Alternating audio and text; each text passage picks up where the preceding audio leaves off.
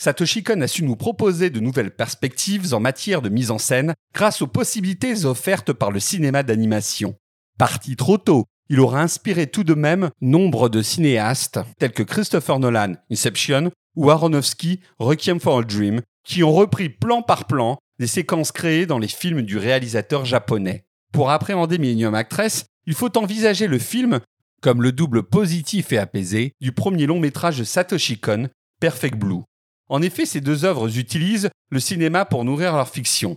Cependant, dans le cas du ténébreux Perfect Blue, le septième art venait illustrer la perte d'identité de son héroïne, alors que dans Millennium Actress, le cinématographe fait plutôt fonction de catharsis et aide le personnage principal à vivre. Le réalisateur nous propose ici de redécouvrir l'histoire du cinéma japonais. Le film s'ouvre ainsi par la destruction des vieux studios d'une major du nom de Jinei. Kon s'inspire ici des studios Shoshiku.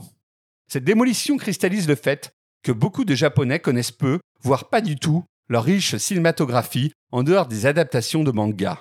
Ensuite, alors que s'égrènent les mémoires de son héroïne Shiyoko Fujiwara, Kon va créer des séquences qui rendent hommage par le biais de leur esthétique aux maîtres du cinéma japonais tels que Kurosawa, Le Château de l'Araignée, Mizoguchi, Les Contes de la Lune vague après la pluie, ou Honda, Godzilla. À l'instar des grands maîtres du dessin animé tels que Walt Disney ou Ralph Bakshi, Satoshi Kon a parfaitement compris que l'animation n'avait pas d'autre frontière que celle de l'imagination du réalisateur. Dans le cas de Millennium Actress, un simple nuage de fumée permet au cinéaste de faire succéder devant nos yeux ébahis les différentes étapes de la vie de notre héroïne et de l'histoire du pays.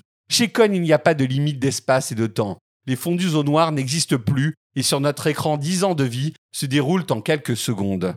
Il n'hésite pas non plus, grâce à l'animation, à réunir différents protagonistes qui vivent aux antipodes l'un de l'autre dans un même plan. Le spectateur n'est pourtant jamais exclu par le réalisateur, car Satoshi Kon utilise avant tout la virtuosité pour parler d'amour. Un sentiment que l'on retrouve aussi bien dans l'admiration de l'intervieweur pour le monde du cinéma que dans les sentiments de l'héroïne pour l'homme qu'elle a rencontré durant son enfance. Kon est ici dans la lignée d'un Orson Welles et de son célèbre Citizen Kane. En effet, tous deux nous plongent dans un monde constitué d'images et de sons, où la réalité semble subjective car reliée au point de vue de chaque protagoniste. Pour autant, les deux films vont utiliser au final de simples objets du quotidien, que ce soit un traîneau pour Citizen Kane ou une clé pour Millennium Actress, pour nous livrer un message simple et poignant sur les fêlures de notre enfance qui construisent l'adulte que nous sommes. Si Satoshi Kon a souvent été considéré comme un cinéaste plutôt cérébral, son Millennium Actress est pourtant riche en émotions grâce à un final d'une puissance dramatique qui nous renvoie à nos propres existences, où les regrets sont souvent plus importants que les moments de joie. Indispensable, tout simplement.